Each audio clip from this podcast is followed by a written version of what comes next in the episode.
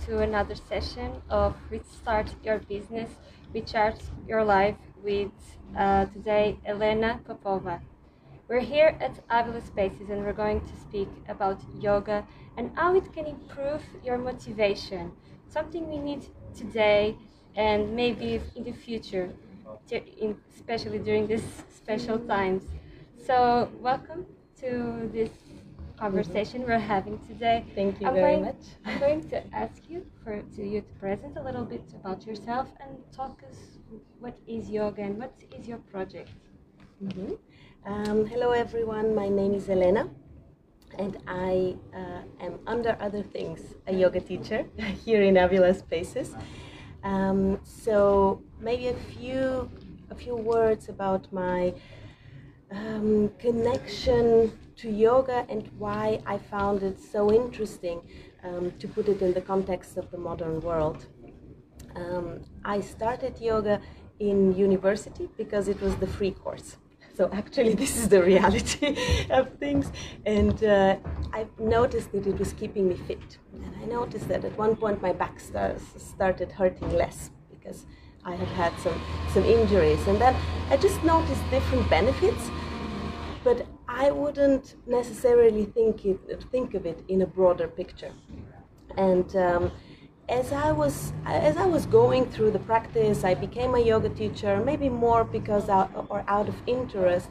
Um, I noticed that there are a lot more uh, benefits than just the physical ones. And uh, it was easier to study in university, it was easier to, to control stress. And this is something that uh, Petra and I have been talking about uh, in the last days. Yeah. Uh, the connection to creativity um, and self-control, and how and where does the practice of yoga and meditation come in? Mm-hmm. And uh, I have observed that. Um, in creative when when we're talking about creativity and here let's put the field of creativity in a broader term. So let's take it away from just the, the uh, understanding of creativity equals uh, artistic expression. So let's put it in a broader term of life. Creating. Creating something, um, problem solving, having mm. to find a quick solution. Soft how, skills. Soft skills. Yeah. Yes. Um, how to how to find um, some some kind of uh, solution for your kids' um, um, birthday party that has to that that some has emergency from you know? emergency you don't have you don't have yeah. all all the um, all the access yeah. to something and you mm-hmm. need to so, to solve a problem one of the biggest enemies of uh, being able to solve the situation calmly and as we would call it creatively in a smart way switched on way would be stress. So this is how actually from an um, uh, a little bit indirectly yoga can actually help us be more creative mm-hmm. because mm-hmm. yoga and meditation under among other things teaches us how to be calm mm-hmm. how to be focused um, and not to freak out just because there is a situation that we haven't predicted because there are a lot of them yeah. and uh, and we've seen it with uh, with covid that we have all um, from one day to the other become um, stress. With, with stress for little things you know yes. more than ever yes Yes. Little things are making us think that everything is a problem. If we want, if we have to stay at home, it's a problem if we have to go to work, it's a problem, and everything it's a problem.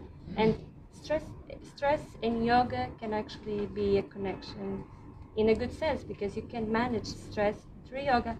Yes. Right. Yes. So, what does your audience looks like? Uh, not well. Let's talk about the practical part. Mm-hmm.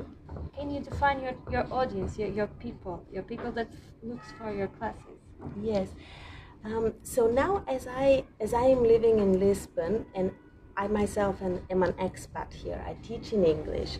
Uh, I do speak Portuguese, so if necessary, I can I can do certain verbal adjustments in Portuguese. But I prefer to have the fluency of the class um, in English, also, so it's available for other expats because there are a lot of Portuguese-speaking teachers who do who already cover that sector. So um, I would say that most of my of my students to start with have either an, an affinity to speaking English. Some of them are Portuguese, but a lot of them are expats Mhm. because they feel attracted to having having somebody Someone. teaching in English. Yeah. Uh, so this is from the very practical point. Um, I would say that most people who come to my classes are between mm, 25, 30 until 50ish, and then there it can go up and down through uh, out of that um, uh, of that age limit. And this is what I was um, thinking of, of talking of a little bit about. About the, the open mind part, right? The, oh yes, and of, uh, of actually opening up, and this is what I find really important in in my classes to make the to make every class open and accessible to everybody, so people feel feel comfortable, so they don't um, feel feel like they have to be able to touch their toes, they have to to, to wear very fancy uh, yoga leggings, that they have to do this and that.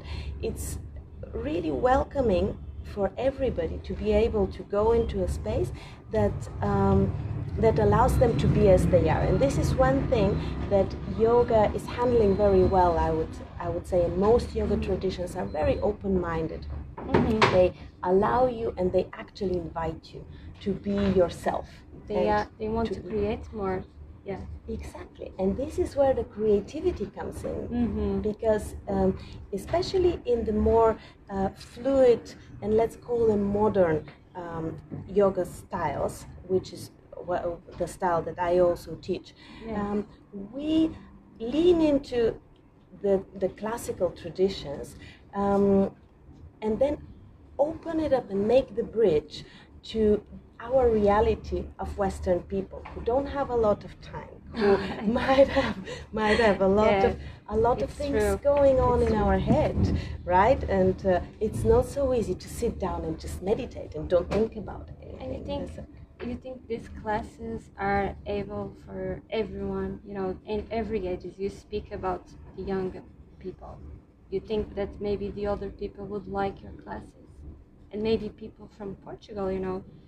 What What do you think? Do you think it's receptive to the yoga?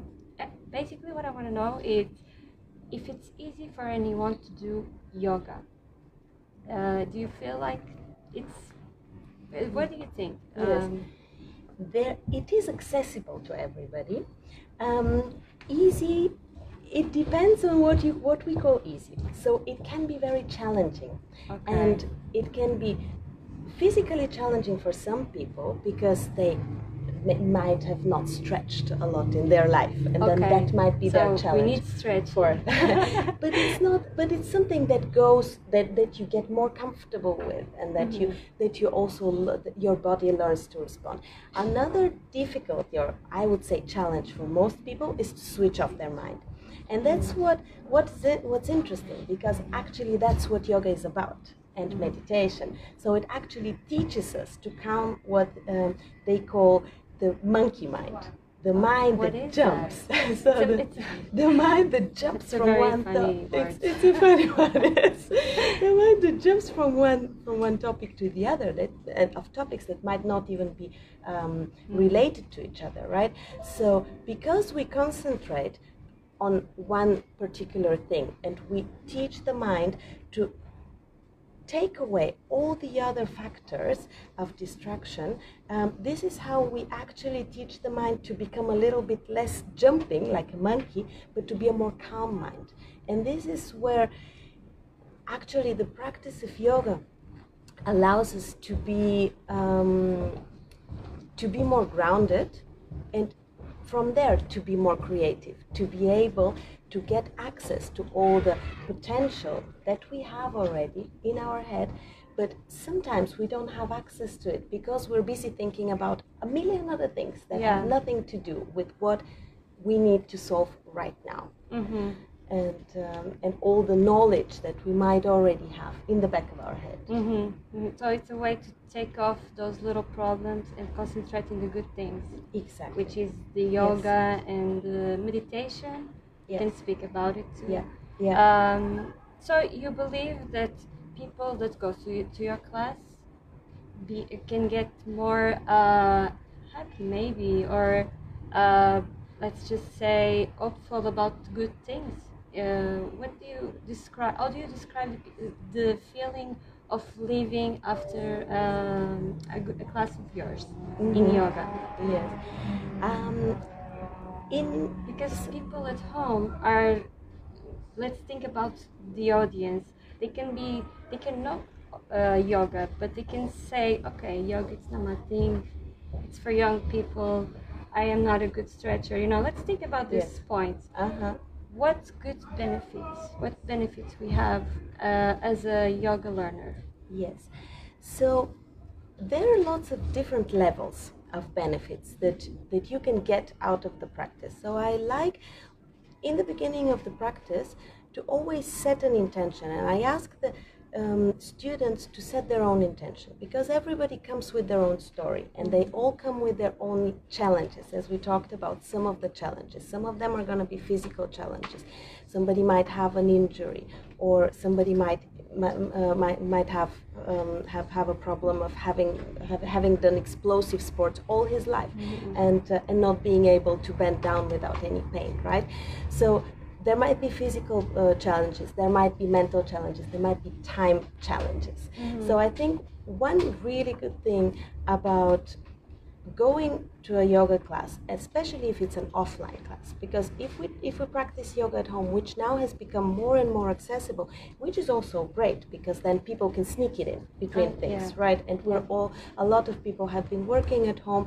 This was their way of moving although they were still within their four um, four walls Yes. right? So I, I, I i'm not saying that uh, online yoga isn't good but for a lot of people the big challenge is to then just even make this space and this time in their day it's always available but they end up not doing it. Okay, yeah. so so one of the benefits of having a, an offline class is first of all you turn off your phone. So it's time for you. You dedicate this time for you this is very important because something we associate at home. Uh, I get home, let's watch some, you Yes. know, some Instagram. And Yeah.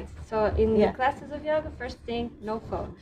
no phone would be great. So I'm not very militant with that. Okay. if somebody, if somebody needs to have their phone on because uh, their baby might be crying at home Yeah. at one point and they need to have, to get this information, of course they that's can. But it's it's great for them to be Mhm. able to allow themselves to switch off their phone un, unless they really have some kind of urgency. Um, so that's one thing. It's time for yourself. You dedicate this time for yourself. Mm-hmm.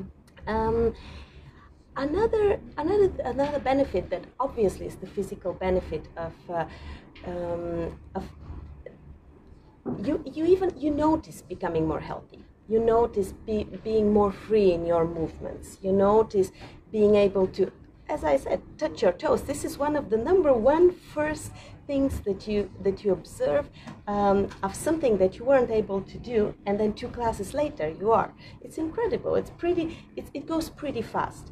Um, so the physical benefits all right there are lots of them and Mhm. breathing more deeply being able to control the breath. So we learn a lot of techniques of how to uh, manage certain situations just through the breath Yeah. um, a stressful situation, h- how to calm down. You breathe in a different way when you need that. If you're very tired, how to breathe and get the exact opposite, get more energy out of the breath. So we Mhm. have a lot of access to um, to that uh, through that tool Yeah. that that then gets translated into our into our brain activity and our physical uh, well-being and uh, this is something that's very important on the let's call it all of this the physical part. Yeah. so let's say that there is a whole different a whole um, yeah another another world of uh, um, that, that is more connected to on the one side it's spirituality. On the other side it's even being able to or let's let's call it on the, uh, we, we have we have the bit that we've that we've already talked about concentration motivation um, creativity Soft skills. So- Soft skills. yes So yes. you, you So believe it, it's a good improvement for that? we do yes we do learn a lot of that through the yoga practice sometimes directly sometimes indirectly so in the yoga practice I like inviting people to move in, a, in ways that they invent. Mm-hmm. So I give them a frame, uh, so they feel comfortable within that frame. But mm-hmm. then, but then there they can they, they can find solutions for little problems. Mm-hmm. So this is where it becomes more playful. They have to switch their feet and their hands, and I ask them to do this and not to do that. So in this way, it becomes a it becomes a game, mm-hmm. but actually what they're learning is how to solve problems. Um, in a playful way without uh, without feeling the pressure of having to do it right mm-hmm. because this is um, uh, from a from a philosophical point of view um, something that yoga um, or the yoga most most yoga traditions uh, would like to to take us out of right and wrong yeah, yeah, So that there are just different ways of doing things. And this is when we become more accepting to ourselves. And I think this is the third block that I would like to talk about of yeah. benefits that we get out of the practice of any spiritual practices, any mindfulness mm-hmm. practices. Mm-hmm. Yeah. Um, so now we're talking more about yoga and meditation, but it can be really any anything connected mm-hmm. to to our, to mindfulness. Um. It is. Um, it is this spirituality in um, in an accessible way. Um, this way to accept things as they come, uh, mm-hmm. not to dwell in the past, right. in the past, not to think into the future too much that hasn't even arrived yet, yeah. and that is not often in our Stay control. in the present. Basically. It's about staying in the present. Mm-hmm. Uh, so there's a lot, a lot of philosophy behind um, the traditions of yoga and uh, meditation that allow us to accept our our life in a way that is very healthy for us. Mm-hmm. It makes us very serene, and I think um, when you ask me how do people come out of the uh, of, the, of, the, of the class, very often they are very calm and they are very um, content. And just the other day, one of my students sent me a message after the yoga class, and it, it, really, it was very heartwarming for me. Um, and he said, "You know what? Before the yoga class, I was uh, I was very concerned with a problem that was haunting my mind, and after that, I realized that it was absolutely unnecessary to to worry. Nothing had changed. The problem was there, exactly the same. But yeah. an hour and a half later, he there just felt like there was it wasn't as important. So I think because we um, we peel off the non-essential bits in mm-hmm. yoga and we go deeper and deeper and deeper and deeper to what we call the soul or what we call the essence mm-hmm. in in a more tra- in, in a more uh, traditional, like traditional or spiritual context. Um, this is where we we stop being worried about little things. We stop mm-hmm. being worried about. Uh, needing one more day to finish a task. All mm-hmm. right, well, set. I need to set priorities.